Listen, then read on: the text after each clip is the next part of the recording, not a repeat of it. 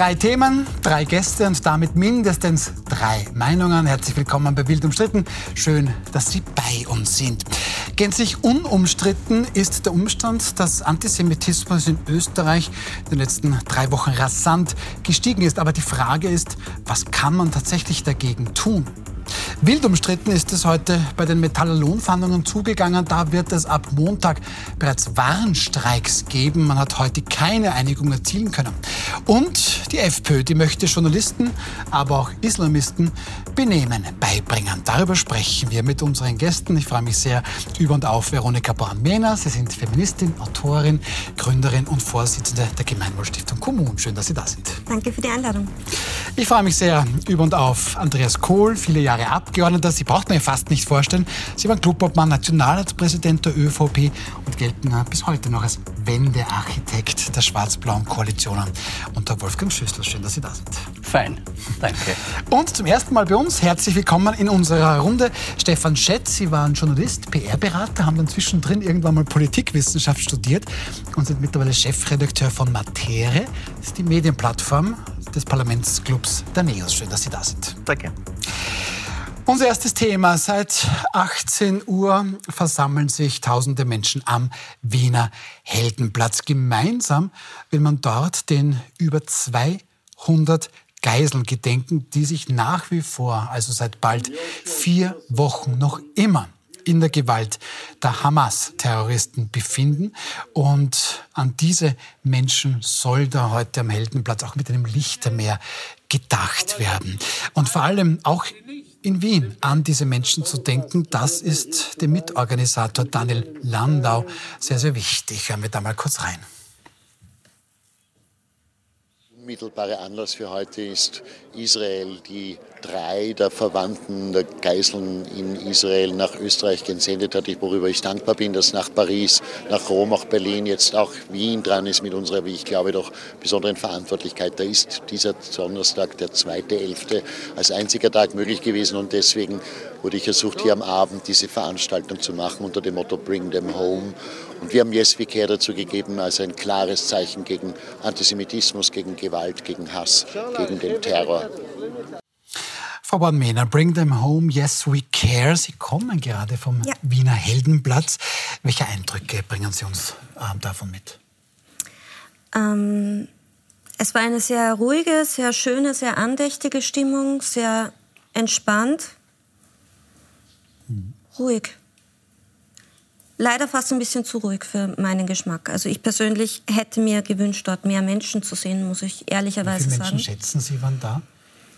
Das ist bei so einem großen Platz immer ein bisschen schwer zu sagen, aber ich, ich habe schon größere Lichtermeere gesehen, muss ich sagen. Und das ist ein bisschen traurig im Angesicht der Tatsache, dass es, wie ich finde, ähm, doch ein, ein sehr wichtiger Anlass war und ich mir eben gewünscht hätte, dass es dort doch wirklich voll wird. Herr Kohl, das war es jetzt also offensichtlich nicht. Es ist natürlich trotzdem ein Zeichen der Solidarität. Hätte das aber, wenn ich es richtig verstanden habe, nicht auch ein bisschen größer sein können? Also ich glaube, es kann nicht groß genug sein. Angesichts des brutalen Brandanschlags auf das Begräbnisforum sozusagen äh, der, Jü der, der, der, jüdischen Mitbürger am Zentralfriedhof. Ich meine, äh, mir wird das viel zu wenig deutlich gemacht. Brandanschlag, ja holla, wo sind wir denn? Und da war es wichtig, dass wir dieses Zeichen gesetzt haben. Ich würde sagen, das Wetter ist nicht sehr ideal gewesen und möchte daher entschuldigen, dass 2000 Leute, äh, oh, nicht mehr, äh, da waren. Wenn es weiter, wenn es länger publiziert worden wäre, wären sicher viel, viel mehr gekommen. Aber Herr Schett, in den letzten Wochen, zumindest medial, da haben eigentlich diese Pro-Palästina-Demos dominiert. Da waren jeweils ein paar hundert Menschen vor Ort. Jetzt haben wir hier 2000 Menschen, die quasi hier Solidarität mit den Geiseln beziehungsweise auch mit den Opfern in Israel zeigen. Wie ordnen Sie das ein? Also jede Demo ist eine gute Demo, wenn sie pro ich sage jetzt nicht nur pro Israel, sondern auch äh, gegen Antisemitismus ist. Mhm. Da freut mich eigentlich jedes Signal. Das Lichtermeer ist schon ein großer Begriff, immer weil es äh, auf die Haider-Demo zurückgeht. Aber soll man sich trotzdem freuen, dass ja, aber da waren 300.000 Menschen damals. Ja, natürlich. Aber ich finde, man muss es nicht immer Lichtermeer nennen, weil es ist natürlich ein großer Vergleich, den man zieht. Aber trotzdem ist es wichtig, dass da Leute rausgehen und zeigen, dass die antisemitischen Meldungen, die man da in Wiener gesehen hat, nicht die Mehrheit sind. Und das ist wichtig, dass die Leute sehen, das ist ja nur deren Bubble quasi. Wir haben ja ein Desinformationsproblem, zum Beispiel auf, auf TikTok ist es sehr leicht, sich gerade voll zu radikalisieren gegen Israel, wenn man dann nur äh, die eine Seite der Geschichte sieht. Und wenn man dann sieht, dass sich Leute dagegen wehren oder friedlich aufstehen halt für oder gegen Antisemitismus, ist es ein gutes Zeichen. Es verschwimmt halt leider als ein bisschen im politischen Diskurs, weil nicht jede Palästinenserflagge ist pro Hamas, aber trotzdem kommt das pro Hamas immer am lautesten rüber. Also dann noch ergänzend, das sind Zahlen von letzter Woche, aber auf TikTok waren dann etwa von zehn Postings zu diesem Konflikt mehr als neun pro Palästina und nicht mal einer quasi für Israel nur zur Ergänzung. Ähm, der Herr Kohl hat das schon gesagt, Frau Born-Mehner, es hat da am jüdischen Teil des Zentralfriedhofs eine wirklich heftige Attacke gegeben. Wir schauen uns da mal die Bilder an. Ähm, das ist der jüdische Teil des Wiener Zentralfriedhofes. Da sind dann an der Mauer dazu diese nationalsozialistischen Symbole hinterlassen worden. Da sind zwei Gebäude in Brand gelegt worden. Im einem ausgebrannten Raum befinden sich sehr wertvolle alte Bücher und ein Toraschrein. Das alles zerstört worden, meldet die israelitische Kultusgemeinde in Wien einer von 165 bereits bestätigten antisemitischen Vorfällen seit dem Massaker am 7. Oktober.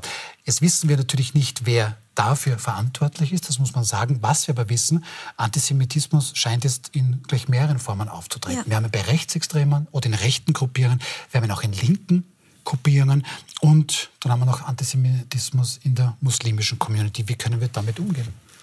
Das stimmt und ähm, das ist auch der Grund dafür, warum ich glaube, dass man das extrem ernst nehmen muss und warum man da wirklich genau hinschauen muss und weswegen es zum Beispiel auch mir persönlich wichtig war, dass ich zu diesem Lichtermeer gehe, ähm, weil jede einzelne Person, die dort ist, macht das Lichtermeer größer und je größer es ist, desto stärker ist das Zeichen. Deswegen finde ich es eben auch schade, dass es nicht so groß war, wie es hätte sein sollen. Ähm, ich glaube halt, nachdem es um mehrere Gruppen geht, dürfen wir jetzt nicht den Fehler machen, eine einzelne Gruppe besonders herauszustellen. Und das ist aber das, wo ich das Gefühl habe, da wird leider gerade ein bisschen politisches Schindluder getrieben, das halt sehr, sehr stark darauf fokussiert wird, dass manche sogar sagen, wir hätten uns das über die falschen Zuwanderer quasi ins Land geholt. Und das ist definitiv komplett falsch. Also das ist was, das gehört zu Österreich dazu. Das gehört leider auch zur autochthonen Bevölkerung dazu. Das ist was, das hatten wir in Österreich immer schon.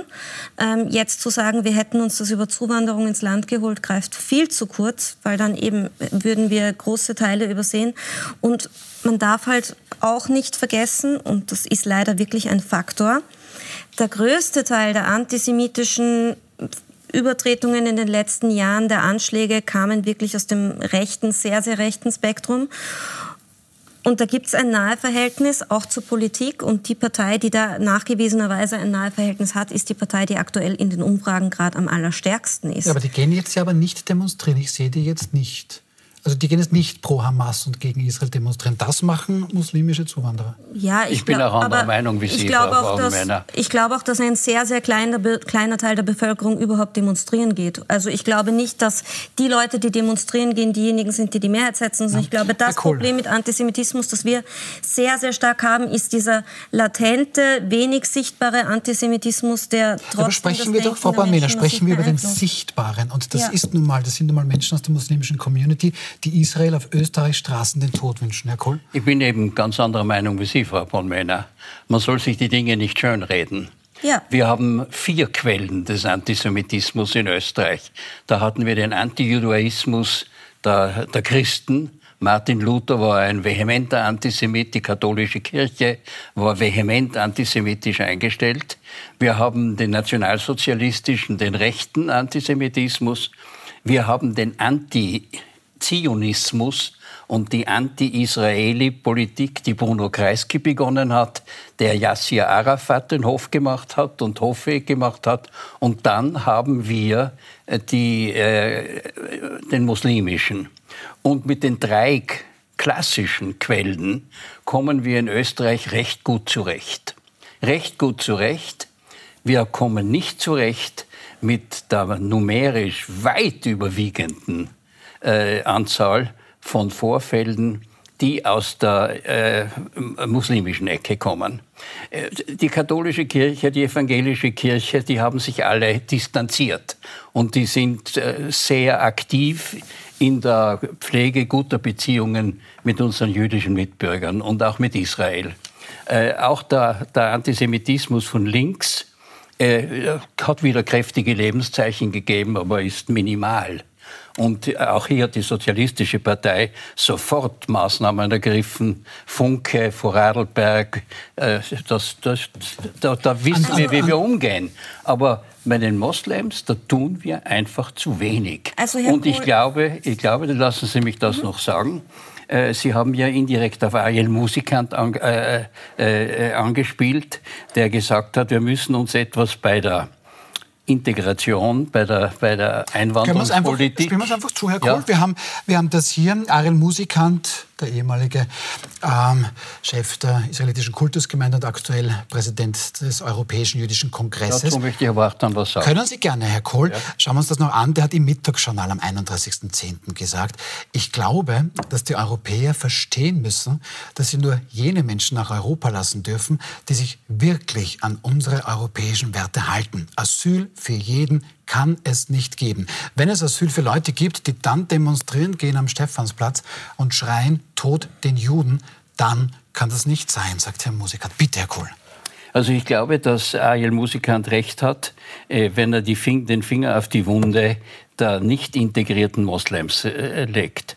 Ich glaube aber, dass die Konventionen und die Rechtsprechung der Gerichte so ist, dass wir Asyl nicht abhängig machen können von einer Gesinnungsprüfung zum Antisemitismus oder nicht. Das wird technisch nicht möglich sein.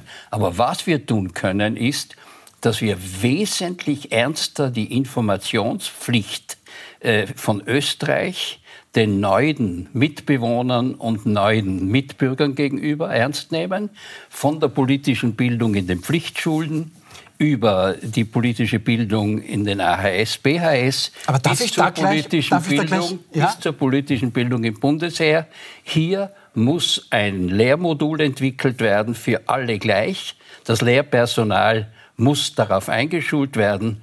Und es muss jeder, der bei uns in die Schule geht, muss erfahren, dass wir eine besondere Verantwortung und eine besondere Geschichte Herr haben. Schett, die Neos sind immer sehr ähm, erpicht, was Schulbildung betrifft. Ich persönlich war in Österreich in der Schule. Für mich gibt es damit auch keine zwei Meinungen, was Antisemitismus betrifft. Was hat sich da geändert? Da muss sich ja was geändert haben in der Zwischenzeit. Ähm, ich glaube nicht. Also ich glaube schon, dass es an Migration liegt. Ich kann dem Herrn Musikanter recht geben. Ich glaube, es gibt eigentlich zwei Gründe, warum sich es in der Wahrnehmung geändert hat. Das eine ist, wir tun ein bisschen so, also wir spielen das Problem ein bisschen runter, so quasi wer über Migration redet, der ist dann der ist dann rechts und außerhalb des Diskurses. Deswegen wählen ja auch viele FPÖ, obwohl es eine Partei ist, die keine Lösungen dazu anbietet. Und auf der anderen Seite, weil Sie die Wertekurse ansprechen, Herr Kohl, das, wir machen das ja teilweise nicht. Also unser Integrationssystem war lange darauf aufgebaut, dass man die Leute möglichst lang warten lassen und möglichst unattraktiv wird. Ja, dann lernen sie halt auch weniger über unsere Werte, sondern warten und ja, hoffentlich gehen sie wieder. Gehen sie. Ja, natürlich. Und ich glaube, dass die Schule jetzt nicht das Hauptproblem ist. Ich wünsche mir gerne mehr politische Bildung an der Schule. Aber ich glaube, dass gerade bei den Zugewanderten, über die wir jetzt reden, eher daran liegt, dass die halt ein anderes Wertesystem teilweise haben aus diesen Staaten. Wir wissen, viele also vieles aus dem arabischen Raum, das sind Großteilsstaaten, die nicht Israel, israelfreundlich sind. Und wenn die dann zu uns kommen und das nie mitkriegen in der im Laufe ihrer Integration, in der Laufe, äh, im Laufe ihrer, ihres Prozesses, dann ist das ein Problem. Aber wir haben das einfach verschlafen, dass man denen das früh beibringen muss und da einen schnellen Prozess dafür haben.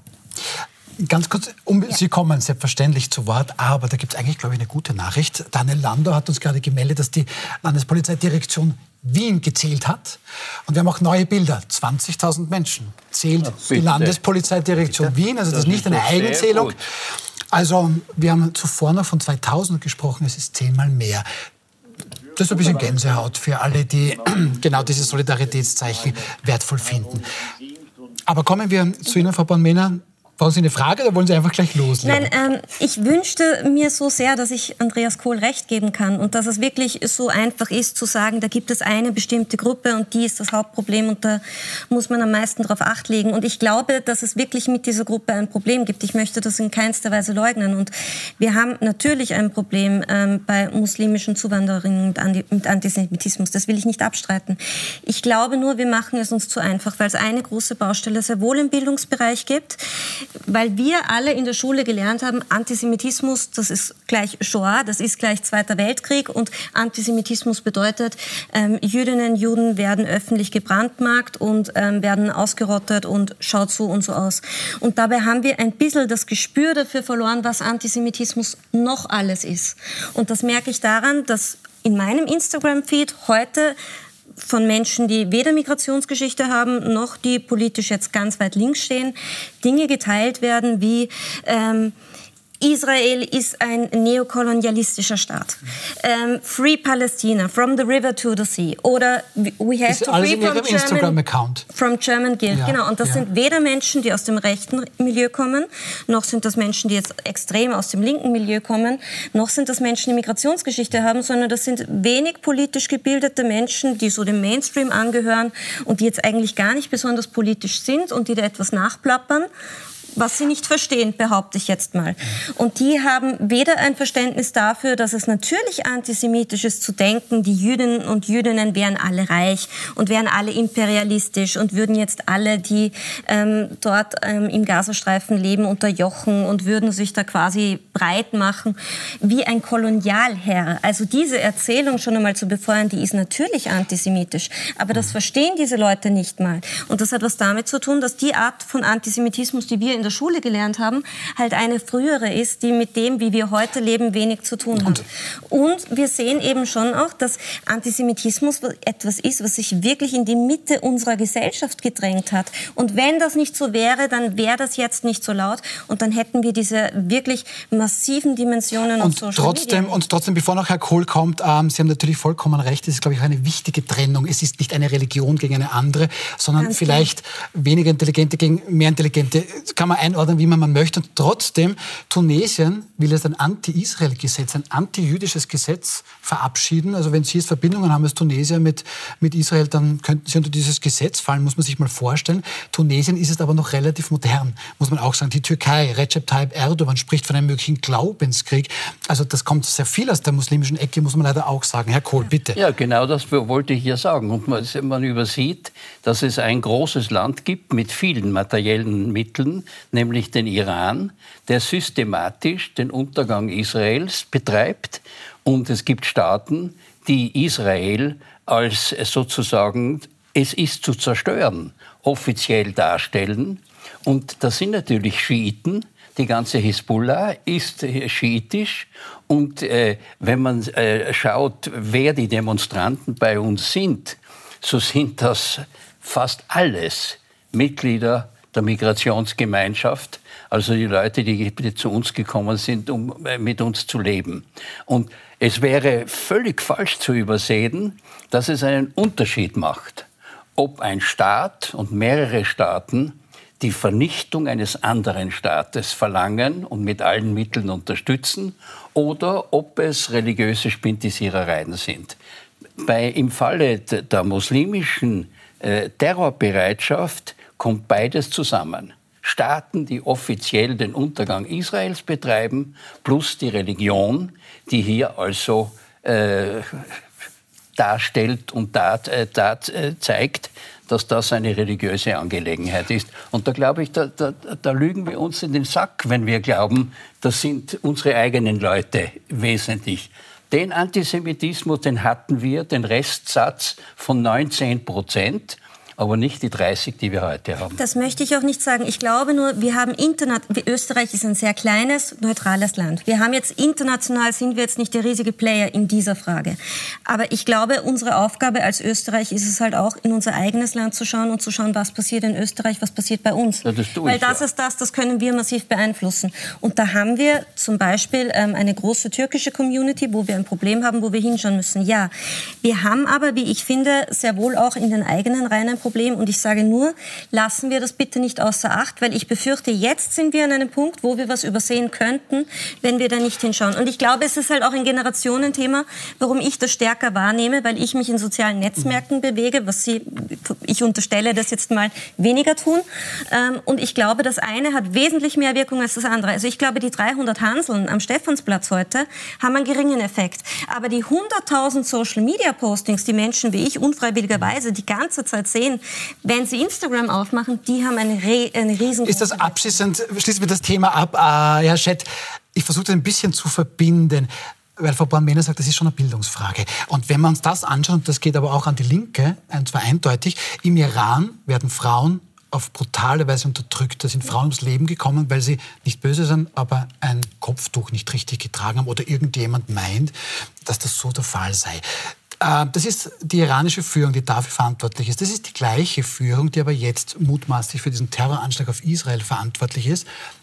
Da ist man jetzt aber plötzlich für Israel. Es ist eine Bildungsfrage, beziehungsweise was kann man denn jetzt eigentlich tun? Bildung, Gesetze, haben Sie eine Idee? Oder einfach aussitzen? Ah, wie lösen wir den Nahostkonflikt auf unserer ja, Straße? Nein, nein, in Österreich. Also, in den nein, nein. Ja, ja. Ähm, also ich glaube, so die eine große Lösung gibt es. Es ist politischer Diskurs, es ist Bildung, aber die Antisemiten, die wir haben, die werden wir nicht von heute auf morgen umstimmen. Es ist wichtig, dass die sehen, dass sie keine Mehrheit sind. Und es ist wichtig, da auch zum Beispiel auf TikTok, wo das also passiert, dagegen zu halten. Also eine Kollegin von mir hat heute ein pro-israelisches Video auf TikTok gemacht und kriegt total antisemitische Kommentare. Trotzdem gut, dass das macht.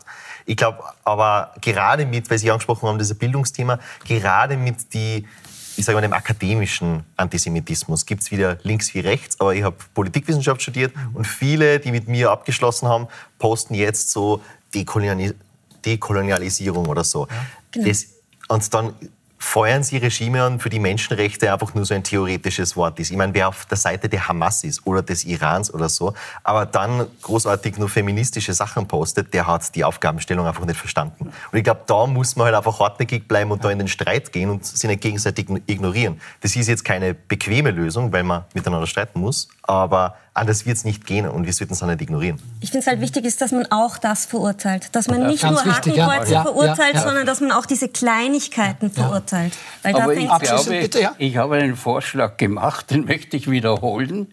Wir brauchen ein Lehrmodul von besten Fachleuten entwickelt, mit Bildmaterial, mit Argumentation, das österreichspezifisch ist. Mhm. Dass die jungen Menschen, alle, die in der Schule sind, und es gehen alle in die Schule, wissen, dass Wien eine Stadt war mit 230.000 jüdischen Mitbürgern. Das weiß keiner von denen dass ein Großteil unserer Kultur aus dieser Zusammenarbeit mit großartigen Einwanderern aus der ganzen Monarchie entstanden ist, dass wir 70.000 äh, äh, jüdische Mitbürger aus Wien ermordet wurden und das äh, arisiert wurde. Und das, das, das erfahrt niemand. Und wir haben das Schulsystem, wir haben Pflichtschulen. Als erstes müssen wir die Lehrkräfte, die Lehrer, einschulen auf das. Und dann muss das ein Pflichtelement sein in allen Bildungseinrichtungen. Das letzte Mal äh, haben wir die jungen Leute beim Bundesheer. Da gibt es politische nee, Bildung. Die Hälfte. Da gibt's, naja, Maximal die Hälfte. Ja, es, aber gibt, es gibt aber sehr viele äh, Migranten der zweiten Generation. Äh, also der Anteil der, der, Migrat, der, der Wehrdiener beim Bundesheer mit Migrationshintergrund ist sehr hoch. Und hier kann man noch auf ein wichtiges Element im Bundesheer darauf einwirken. Das heißt also, man könnte wirklich viel, viel mehr tun. Wir müssen es tun. Und insofern gebe ich Arjen Musikant vollkommen recht. Ich gebe Frau Born-Mehner vollkommen recht, weil wir dürfen jetzt nichts übersehen, auch nicht diese scheinbaren Kleinigkeiten, weil Antisemitismus zu breit ist. Und natürlich müssen wir uns hinterfragen, was haben wir womöglich übersehen. Also wichtig, da genau zu sein. Dann lassen wir mal dieses Thema sein und kommen zum nächsten. Das ist ein bisschen leicht, aber auch nicht wirklich einfach.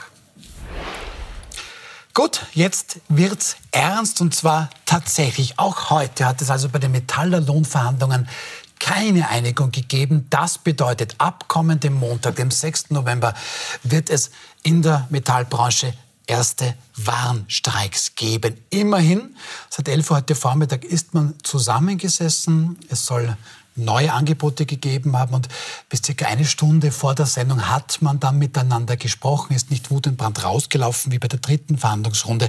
Dennoch liegt man offensichtlich sehr weit auseinander. Herr Schett, schauen wir uns mal ganz kurz an, welche Extrempositionen es da eigentlich gibt. 11,6 Prozent, das ist die Forderung der Gewerkschaft. Ähm, wir können das auch zuspielen. 9,6 ist hier quasi die Inflationsbasis und 11,6, das war mal zumindest vor heute die Forderung der Gewerkschaft. Es hatten die Arbeitgeber 2,5 Prozent plus Einmalzahlung angeboten. Da hat man heute gesagt, okay, die 2,5 Prozent plus 100 Euro für jeden Arbeitnehmer, jede Arbeitnehmerin plus eine Einmalzahlung oder, es wird nicht einfacher, oder 5 Prozent auf zwei Jahre ein Doppelabschluss. Gut, bringen wir es zusammen. 11,6 auf der einen, maximal 5 auf der anderen. Das liegt doch immer sehr weit auseinander. Ja, und es lasst da keinen Kompromiss zu, bis auf natürlich sie in der Mitte zu treffen, aber das ist immer die einfache Variante. Ich finde, man hätte auch darüber nachdenken können, die Lohnnebenkosten zu senken. Also man kann auch, oder generell die Steuerlast. Weil das äh, sollte, das, Nein. Gleich, wir, wir streiten gleich darüber. Weil momentan, wenn wir einen politischen Kompromiss hätten, und da ist die Bundesregierung schon auch gefragt, dann hätten wir sofort Potenzial für Entlastung und wir hätten nicht so hart die Inflation angefacht wie zum Beispiel durch die nächste Einmalzahlung. Die haben jetzt historisch nicht unbedingt viel gebracht. Und dass die, diese Chance liegen gelassen wurde oder gar nicht diskutiert wurde, zumindest habe ich es nicht wahrgenommen, das ist schade. Aber ich verstehe natürlich trotzdem, wenn viele Leute jetzt mehr Geld verlangen. Ich glaube, alles unter 9% ist jetzt weniger und hoffe, dass da eine Lösung gibt. Frau Bornmann ist gar nicht einverstanden ja. mit der Lohnnebenkostensenkung. Aber nicht, weil ich nicht der Meinung bin, dass man den Faktor Arbeit steuerlich entlasten muss. Da bin ich total ähm, bei dir. Ist aber die Sozialpartnerinnen können halt nicht über Gesetze reden, weil sie nicht die Regierung sind. Und die Sozialpartnerinnen können ausschließlich über Kollektivverträge reden. Und in Kollektivverträgen werden keine Gesetze geregelt, sondern da werden Mindestgehälter und Rahmenregelungen über Arbeitsrecht, also Sozialleistungen und so weiter geregelt. Und das können sie halt schlicht und einfach nicht. Ich, ich, ich Deswegen glaub, muss ich dann kurz widersprechen. Was ich halt finde, ist, dass das das, womit die Arbeitgeberseite reingegangen ist, halt wirklich ein blanker Hohn war. Also das war ein offener Affront. 2,5 Prozent ist so dermaßen lächerlich wenig. Das war von Anfang an klar. Das ist mit Anlauf ein, ein, ein frontaler Angriff gegen die Gewerkschaft und da kann die Gewerkschaft nicht mitgehen, niemals. Also das war ein Einstiegsangebot das extrem provokant war, wo ich mich auch frage, was sie da geritten hat. Ja, aber Herr Kohl, also, Herr Kohl da, also total provokant. Ich habe Inflation von 9,6, ich fordere 11,6 und die Arbeitgeber sagen 2,5 Und 11,6 war ein moderates Angebot von Seiten der Gewerkschaft. Also die Gewerkschaft geht moderat rein und die Arbeitgeber knallen die Türe zu. Ganz genau. War das, also das unnötig war provokant? Ich glaube, es ist noch nicht hinreichend verstanden, worum es wirklich geht. Abbau von Lohnnebenkosten, Herr Schett, heißt Abbau des Sozialstaates. Lohnnebenkosten, 2. Lohnnebenkosten sind äh, Sozialstaatsleistungen. Und auch die Kammerumlage gehört zum sozialpartnerschaftlichen System. Und die Arbeiterkammern und die Wirtschaftskammern haben ihren Platz im Leben, so wie die Bauernkammern. Das ist ein viel zu billiges, oberflächliches Argument. Und äh, die Prozentsätze sind, äh, so wie Sie argumentiert haben, nach der bisherigen Philosophie der Sozialpartner Kollektivvertragsverhandlungen natürlich nicht ausreichend. Bisher hat es geheißen, Sozialpartnerformel, Inflation plus Produktivität. Was die Arbeitgeber diesmal auf den Tisch gelegt haben, war, ja, der Kaufkraftverlust der Arbeitnehmer durch die Inflation muss abgegolten werden, aber nicht doppelt. Es kann nicht sein, dass die Republik 20 Milliarden an Teuerungsausgleich gleichmäßig über das Land verteilt. Den kleinen Einkommen 3000 Euro im Jahr wurde berechnet und dass dann noch einmal der Lohn auch um die Inflation steigt. Das heißt, das ist das ist ein anderes System. Äh, Daher hat mir, es, kann, es mag Ihnen nicht gefallen. Es bereitet mir ich sage ja auch nicht, ich, sage, ich sage ja auch nicht, dass ich mich damit identifiziere. Ja. Ich möchte nur darstellen, warum ich erwartet habe, dass es äh, keine Einigung gibt. Und ich bin überzeugt, dass wir nicht nur die Warnstreiks sehen werden, sondern wir werden Streiks sehen, nicht nur Warnstreiks. Weil die Arbeitgeber und das hat der Arbeitgebervertreter der GNIN nicht ohne Rücksprache mit der Kammer und mit der Wirtschaft gemacht, sagen, hoppla, das System, das der Steuerzahler die Inflation ausgilt durch die, durch die, äh, die Beihilfen ja. des Staates und dass wir dann noch einmal die Inflation abgelten durch die Lohnerhöhungen, das kann so nicht gehen, das können wir uns nicht leisten. Ich muss, ich muss und das ist das neue System und deswegen, das muss man verstehen, dass es hier Argumente gibt. Und da, darum geht es in den nein, Verhandlungen. Nein, nein, nein. Ähm, Frau Bornmänner, Sie müssen antworten. Ich muss aber ganz ja. kurz in die Pause. Gut. Bitte unbedingt merken, ja. Sie können auch gerne alles niederschreiben, wenn Sie wollen. Ich gebe Ihnen da gerne meinen Zettel. Wir sind gleich wieder zurück und sind sehr gespannt, was Veronika Born-Mehner auf Andreas Kohl sagen wird. Bleiben Sie bei uns.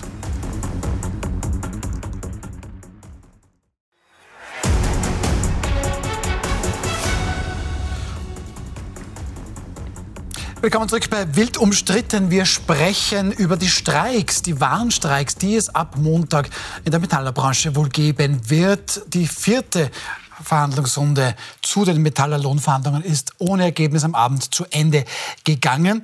Und da haben wir versucht herauszufinden, ja, warum liegen denn die Angebote so dermaßen weit auseinander? Die Gewerkschaften fordern ja 11,6 Prozent.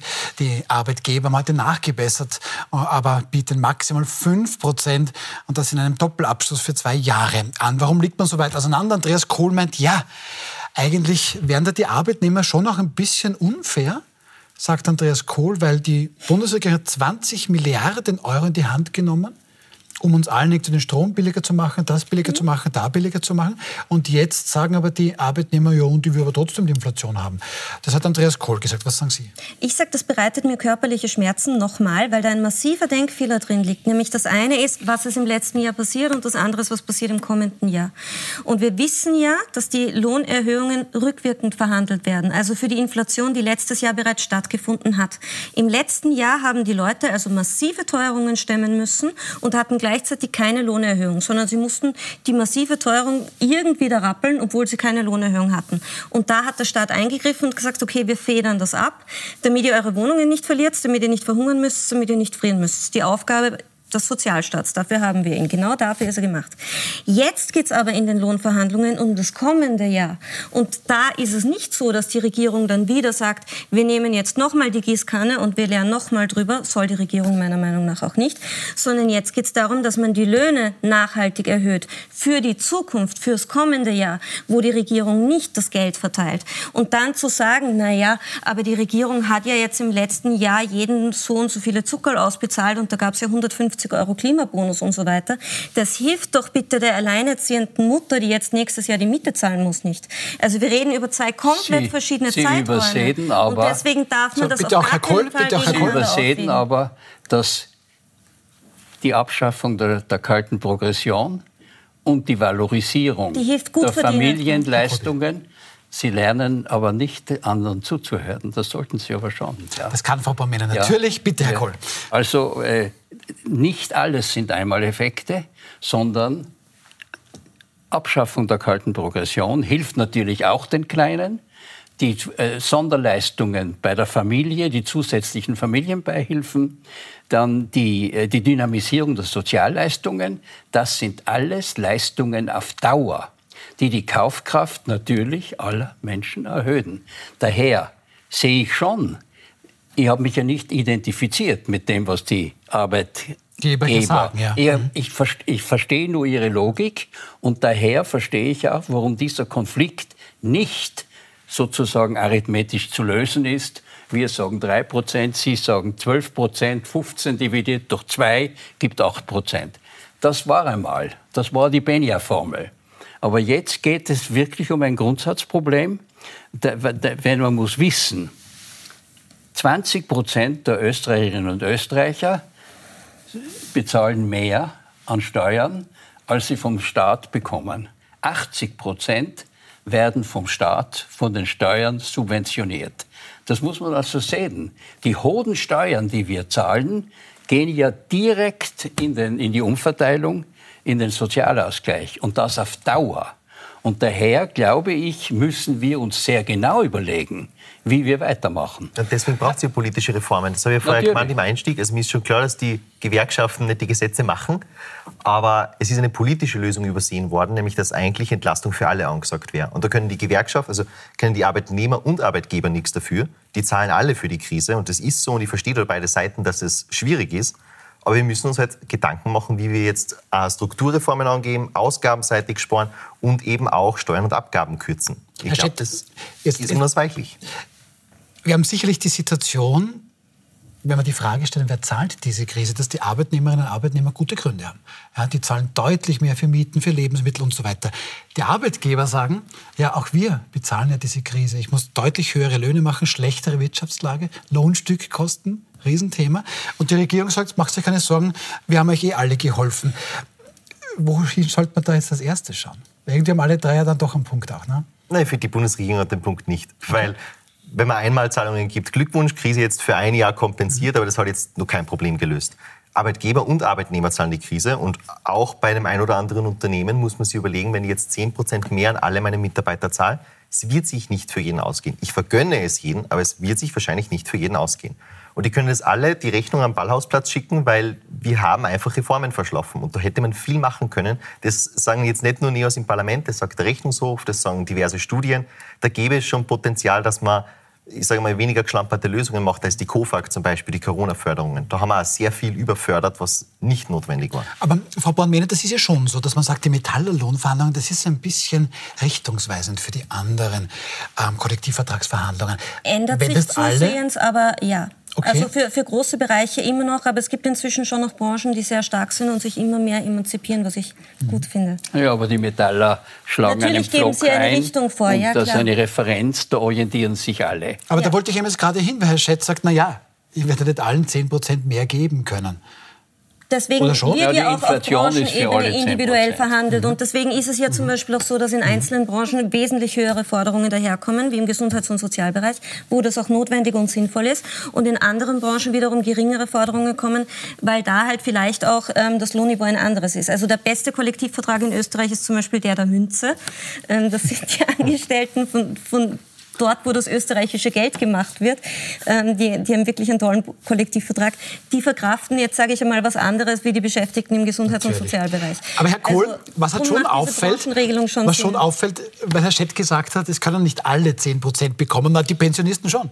Die haben 9,7 Prozent bekommen. Die Menschen, die jetzt aber Steuern bezahlen müssen und damit ja irgendwie auch die Pensionen natürlich ein bisschen mitbezahlen müssen, die sollen jetzt mit weniger abgespeist werden. Diese 9,7 Prozent für die Pensionistinnen und Pensionisten kosten pro Jahr in etwa bis zu 6 Milliarden Euro. Das ist der Staat, die also, Steuerzahler zahlen. Äh, die Pensionisten bekommen das bis zur Höchstbemessungsgrundlage. Das ist korrekt. Das heißt Trotzdem also, sind es aber 6 Milliarden Euro pro Jahr. Es ist sehr viel Geld. Ja. Und es ist eine sehr großzügige Behandlung einer Bevölkerungsgruppe, wo der Großteil eine Pension von 1200, 1300 Euro hat. Es sind also nicht die vielen. Äh, alle, die, alle Pensionen, die also höher sind, sind ja limitiert. Ja. Sind. Und das, ich glaube, die Lösung ist großzügig, da haben Sie recht, das möchte ich nicht äh, äh abstreiten. Ich finde, dass äh, als ehemaliger Pensionisten, äh, Politiker, finde ich das eine große Leistung der Seniorenverbände, dass sie das durchgesetzt haben. Äh, ich glaube aber nicht, äh, dass das ein, eine, ein Muster für den Kollektivvertrag sein kann. Weil der Kollektivvertrag gilt ja für alle Bezüge. Darf ich? Für alle Bezüge. Einhaken. Bitte, Frau Pamina. Ich, ich glaube, wo wir uns einigen können, wo wir gar nicht so weit auseinander sind. Wir haben gerade im Vorhinein über die Radikalisierung der Gesellschaft geredet. Das Beste, was man gegen Radikalisierung tun kann, unabhängig von Ethnie, Religion, Herkunft und so weiter, ist, dass man schaut, dass die soziale Ungleichheit im Land gering ist, dass die Armut gering ist und dass die Menschen ein Gefühl von Sicherheit haben. Je sicherer ich mich fühle, desto weniger habe ich das Bedürfnis, mich zu radikalisieren. Das ist wissenschaftlich erwiesen, das ist evident, das wissen wir. Was gibt Sicherheit? Ein langfristiger, solider Lohn und nicht das Gefühl zu haben, man ist von einer Einmalzahlung abhängig, man ist davon abhängig, dass der Staat mir nächsten Monat wieder irgendein Zuckerl hinwirft, sondern dass ich von meiner Arbeit leben kann. Das brauchen die Menschen, das ist extrem wichtig. Und jetzt ist es so, wir haben Bereiche, in denen die Beschäftigten viel, viel weniger verdienen, als sie verdienen sollten, wo es in den letzten 15 Jahren bereits kein Lohnwachstum gab, sondern sogar sinkende Löhne, wo die Kaufkraft nachweislich runtergegangen ist und wo man schauen muss, dass man ausgleicht. Und so wie ich finde, ist es gerecht, dass die Pensionistinnen das jetzt bekommen, weil das eine Gruppe ist, die wenig Geld hat und das Geld braucht. Genauso ist es bei den Beschäftigten auch. Und jetzt zu sagen, die Unternehmen haben ja auch eine schwierige Zeit gehabt. Die haben zum Teil sehr, sehr gute Gewinne gemacht im letzten Jahr. Die hatten die KOFAG, das war ein Selbstbedienungstopf, teilweise, wo manche tief reingegriffen haben und ordentlich kassiert haben. Dann hatten die Beschäftigten auch nicht. Plus die Beschäftigten zahlen den Großteil der Steuerlast. Das ist unser Geld. Gut, aber also wir darf ich jetzt auch den Herrn selbst. Die, die Beschäftigten hatten die Kurzarbeit. 90 Prozent des Gehaltes. Die Frauen weniger und die Frauen sind die, die weniger verdienen. Sie, Sie relativieren das immer die Kurzarbeit. Das war das, was der KOFAG entsprochen hat. Und die KOFAG, da hat es Überförderungen gegeben. Das ist klar. Aber, Aber dass wir so gut durch die Krise gekommen sind und dass uns die OECD bestätigt hat, dass wir unter den sechs Bestperformern der ganzen industrialisierten Welt sind. Das hängt damit zusammen, dass man schnell und mutig auf alle Seiten hin genau das bewirkt hat, was Sie angemahnt haben, nämlich die Umverteilung. Es hat niemand Angst haben müssen, er kann die nicht mehr bezahlen. Und das sind, sage ich noch einmal, nicht Einmaleffekte. Aber die, die, am, die, die am wenigsten Geld haben, sind die Frauen. Die, die am wenigsten von der Kurzarbeit profitiert haben, sind die Frauen. Die, die in der Relation auch, von der Steuerlast am stärksten die Frauen die Familienleistungen die bekommen. Die Frauen sind die großen Verliererinnen der letzten Jahre. Und die Frauen sind die, die das Geld jetzt am dringendsten brauchen. Und die erwischt man auch über Familienbeihilfe und Co., ja. Aber trotzdem nicht ansatzweise. Aber wir sind ursprünglich bei den Metallern, da gibt es natürlich zum Glück auch viele weibliche Angestellte. Also sind aber trotzdem in erster Linie eigentlich Männer, die da arbeiten. Und ja, aber Herr Schett, schauen wir noch ein bisschen, ja, die sind, die sind jetzt gar nicht so schlecht bezahlt, sagt ja, zumindest die Industriellen Vereinigung. Gott sei Dank, Herr Schett, ja schauen wir, schauen wir ein bisschen. Ich unterbreche die, zu wenig. Sie unterbrechen viel zu wenig, das müssen Sie, wenn Sie wiederkommen, bitte besser machen. Nein, Herr Schett, Spaß beiseite, ab Montag also Warnstreiks. In welche Richtung geht das jetzt? In welche Richtung geht das auch für die österreichische Wirtschaft? Weil, das sagen mal zumindest die Unternehmer, du, je teurer ich werde, desto weniger wettbewerbsfähig bin ich. Wir haben im internationalen Vergleich eine viel zu hohe Inflation. Das müssen, wie die Frau Born-Mehner sagt, die Arbeitnehmerinnen und Arbeitnehmer abgegolten bekommen. Bedeutet aber für die Unternehmen, die Lohnstückkosten werden immer höher. Was passiert da ab Montag? Puh, ich kriege immer die schweren Abschlussfragen, oder? Sie kriegen die, ja, das ist, das ist, weil sie neu sind. Ja, okay. Ich, also ich glaube, es wird schon deutlich höher als das Arbeitgeberangebot sein. Also ich glaube, das ist durch einen Streit, äh, Streiker unvermeidlich. Ja. Und ich hoffe auf hohe Abschlüsse, die Unternehmen zahlen können. Wo diese Zahl ist, weiß ich nicht und ist auch nicht unsere Rolle, die Gewerkschaften auszurichten oder die Arbeitgeber. Aber ich hoffe natürlich, dass das passiert. Und auf der anderen Seite es gibt eine Resthoffnung, dass wir vielleicht doch über politische Reformen reden, weil wir da gerade bei den Pensionen waren, wollte ich noch ein Beispiel anbringen. Wir haben da schon auch dazu finanziert, dass jeder, der mit 1. Jänner nächstes Jahr in Pension geht, sofort den gesamten Inflationsausgleich plus 10 Prozent fast kriegt. Und jeder, der im Februar, April oder Dezember nächstes Jahr in Pension geht, der schaut durch die Finger, weil wäre ja blöd, länger zu arbeiten. Sowas könnte man vielleicht in Zukunft vermeiden, dann würden wir uns auch mehr Geld sparen und vielleicht mehr entlasten können. Lassen wir das mal so stehen. Ab Montag wird es jedenfalls spannend und auch das werden wir dann noch besprechen. Wir kommen zu unserem Abschlussthema. Über den steigenden Antisemitismus im Land haben wir gesprochen, jetzt auch über die schwierigen Metaller Lohnverhandlungen. Da könnte man doch auch mal die Frage stellen, was macht eigentlich die FPÖ währenddessen? Der oberösterreichische Landeshauptmann, Stellvertreter Manfred Heim-Buchel, der sagt zum Beispiel, letzte Woche vor rund 1000 Besuchern in Micheldorf das folgende, unter einem freiheitlichen Kanzler Kickel werden so einige wieder das Benehmen lernen. Vom Journalisten bis zum Islamisten. Herr Kohl, Sie kennen sich mit dem Blauen ja ganz gut aus. Man kann immer dazulernen, auch als Journalist. Aber wie, was halten Sie von dieser Aussage? Das ist eine völlig Illusions, eine illusionsgeladene, frustgenerierte Aussage. Man ist mit den Journalisten nicht zufrieden und man, man müsste, wer ist denn noch? Die, die, Islamisten. die, Islamisten. Also Journalisten und Islamisten quasi in ja, einem Satz. In einem Satz. Also äh, was ist das auch für ein Demokratieverständnis? Das ist ein Satz, den würde ich sagen, äh, lieber äh, Herr Landeshauptmann, Stellvertreter, überlegen Sie sich das noch einmal, der ist Ihnen missglückt. Mhm. Herr Schett, was sagen Sie? Ja, es zeigt, wohin die Richtung geht. Also der Kickel sagt ja ganz offensiv, machen wir es wieder Orban. Das hat er in viele seiner Bierzeltreden gesagt. Und ich war vor ein paar Monaten in Ungarn, um mal mit Oppositionellen dort zu reden. Und dort schaut es nicht lustig aus für die freie Medienlandschaft, weil es gibt sie nicht mehr. Also die sind alle aufgekauft von Orban-Freunde. Dort sind die unabhängigen Journalisten, die kritischen Journalisten vor allem entlassen worden. Und das ist total das Modell, das die FPÖ befürwortet. Also ich glaube, das ist einfach wirklich eine offene Drohung, muss man so sagen. Ja, aber der Orban hat ja eine Zweidrittelmehrheit um all diese Sachen im Parlament. Ja, weil er das Wahlrecht abhüten, geändert hat entsprechend. Das ist Gott praktisch. soll abhüten, dass es eine Zweidrittelmehrheit in, bei uns im Parlament gibt, da, das ungarische Verhältnisse ermöglicht. Aber das wird es das wird's nicht geben. Und ich glaube auch, das sind fundamentale Fehleinschätzungen. Der Bundeskanzler ist nicht der Oberlehrer der Nation. Ja, aber gab es das nicht schon mal, Frau Born-Mene, dass man sagt, naja, so schlimm wird es nicht werden und ist dann umso schlimmer geworden? Ja, das passiert uns leider laufend und ich habe das Gefühl, wir schauen alle seit, weiß nicht, 20 Jahren dabei zu, wie eine Partei, nennen wir es beim Namen, die FPÖ, die massive Radikalisierung betreibt und auch das, das ist, das ist Zündeln meiner Meinung nach. Also wir reden jetzt die ganze Zeit davon, wir haben eine angespannte Situation, wir reden darüber, wie wir die Leute deradikalisieren können, wie wir schauen können, dass wir den gesellschaftlichen Konsens so weit bewahren, dass die Lebensqualität der Menschen hoch bleibt. Und da ist eine Partei, die offensichtlich nichts Besseres zu tun hat, als mit den Emotionen der Menschen zu spielen und Leute bewusst zu radikalisieren. Warum? Wahrscheinlich auch, um von den eigenen schmutzigen schmutzigen Fingern abzulenken, weil heute ist ja auch, wie wir wissen, eine andere Bombe geplatzt, nämlich, dass es könnte so aussehen, ich versuche das jetzt so, so zu formulieren, dass ähm, es nicht klagbar ist, aber es könnte ja eventuell so aussehen, als ob die FPÖ glauben würde, dass die Republik vielleicht ein Selbstbedienungsladen ist. Wenn ich mir da so manche Versicherungsleistungen anschaue, die ehemaligen FPÖ Wien-Obsitzenden wie Hatze Strache und Herrn ähm, Kaber ins, in Aussicht ja gestellt wurde, dann könnte man meinen, dass die FPÖ vielleicht glaubt, die Republik ist ein Selbstbedienungsland. Ähm, und damit über das nicht geredet wird, damit über das nicht geredet wird, fängt man an zum Zündeln und kommt mit so unsäglichen Ja, aber da hat der, der, Herr, Hein Buchner, der Hein Buchner hat ja vorige Woche gezündelt. Das, was Sie jetzt ansprechen, ist dem heute. Da gibt es einen Bericht, nur um es der Vollständigkeit halber ja. zu sagen, der Standard und der Spiegel berichten da heute, ja. dass die Justiz und ermittelt. Als, und als erfahrener Beobachter, der nicht mehr am Spielfeld mitspielt, sondern am Spielfeldrand sitzt und sich die letzten fünf Jahre angeschaut hat. Die Mühle höre ich wohl, allein ich sehe kein Mehl.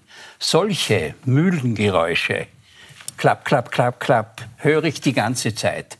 Ich sehe keine Anklage, ich sehe keine Verurteilung. Was ist mit der FPÖ in Graz? Mit den ganzen Finanzvorfällen in Graz? Sie schauen mich rätselhaft an. Da ist eine ganze Landespartei unter schweren Vorwürfen. Nichts. Was ist mit den Spesenvorwürfen? Die werden seit Jahren untersucht. Die berühmte Geschichte, der Chauffeur des Herrn äh, XY, der zu den Wirten geht und Gasthausrechnungen. Eine, ein, ein tolles Narrativ, keine Anklage, keine Verurteilung. Daher lebe ich die Unschuldsvermutung. Derartige Gerüchte werden nur gestreut, damit man sensationelle Dinge hat. Es gibt keine Verurteilungen und wir ruinieren uns selber, unseren Ruf in einer Weise. Die Leute sagen ja immer Korruption, immer Korruption, immer Korruption. Es wird wieder Freisprüche geben oder gar keine Anklage. Lieber Herr Kohl, also, ich glaube, wir haben unterschiedliche Standards. Bei Ihnen ist es vielleicht der Rechtsrahmen und bei Ihnen ist es vielleicht die Beurteilung. Bei mir ist es sowas wie Anstand und Moral. Und ich erwarte mir ja, von einem gewählten ja Volksvertreter, ich erwarte mir von einem Politiker, von, nie, von niemandem dass, also, dass es diese Versicherungen gegeben hat, das ist Evidenz, das ist schriftlich, da hat das also Standard und der Spiegel Dokumente vorliegen, die zeigen, jetzt, dass äh, äh Versicherungsleistungen in Millionenhöhe... Frau, Frau Bornmänner, Frau Bornmänner äh, medienrechtlich, die zeigen sollen. Und die österreichische, österreichische Justiz, die österreichische Justiz hat tatsächlich jetzt äh, Behörden in Liechtenstein ersucht, um hier Amtshilfe zu leisten, um es jetzt doch mal zu sagen, weil da eben der Verdacht ist, dass es da ja, so Lebensversicherungszahlungen, Rentenversicherungszahlungen für die ehemaligen Chefs der Wiener FPÖ, Heinz-Christian Strache und Hilmar Kabers gegeben soll. Da soll es um Millionen geben. Heinz-Christian Strache hat dazu noch nichts gesagt. Hilmar Kabers meint, er hat da noch nicht wirklich was bekommen. So, jetzt dürfen Sie ganz entspannt abschließen. Ich stelle gar keine Frage. Wo sind Sie da? Jetzt ist dieser nächste Statement. Skandal, allgemeines Statement. Der nächste Skandal, ähm, vor allem von moralischer Sicht oder wie Herr Kohl sagt, ja, ist halt wieder ein Verdacht, wo nichts rauskommt. Ja, dass man Herrn Strache nicht mit Geld trauen kann, ist, glaube ich, die letzten Jahre schon bewiesen worden. Ich glaube, das ist jetzt auch keine rechtlich relevante Aussage, wenn man das macht mittlerweile. Aber der eigentliche Skandal ist, dass wir es gar nicht mehr als Skandal sehen. Also wir haben uns hier daran gewohnt, diese Mentalität der Nuller- und Zehnerjahre war, die Republik ist ein Selbstbedienungsladen. Und wir gewöhnen uns dran. Aber das dürfen wir nicht. Wir Na, dürfen nicht. uns an sowas nicht. nicht. gewöhnen. Und da unterscheide ich mich eben so von Herrn Kohl, weil ich Aber sage, das ist, das ist Unrecht. Ich, ich glaube, ich glaub, es kann nicht sein, dass die Alleinerzieherin ihre Steuern für wenn so etwas... Wenn es bewiesen ist, dass es hier nicht ordentlich zugegangen ist, ist das Unrecht. Nur sage ich, es gibt von, es von 100 Behauptungen werden 99 als falsch erwiesen. Und das ist leider Gottes tatsächlich derzeit die Verurteilungsquote. Das stimmt, was ja. die WKSDA betrifft. Vielen herzlichen Dank hier in die Runde. Vielen herzlichen Dank an Veronika Born-Mehner. Stefan Schett können wir wieder einladen. Toller Gast. Danke, danke dass Sie das erste Mal da waren. Und Andreas Kohl kommt sowieso wieder hoffentlich gerne zu uns. Vielen gerne. herzlichen Dank. Ich hoffe, auch Ihnen hat es Spaß gemacht. Jetzt haben Sie bitte ein möglichst schönes erstes Novemberwochenende. Und wir sind dann am Montag für Sie wieder zurück ab 20.15 Uhr. Da kommen zu uns PR-Berater Rudi Fuß, die Krone-Journalistin Ida Metzger und Star-Anwalt Manfred Eineter. Das dürfen Sie nicht verpassen. Bis Montag.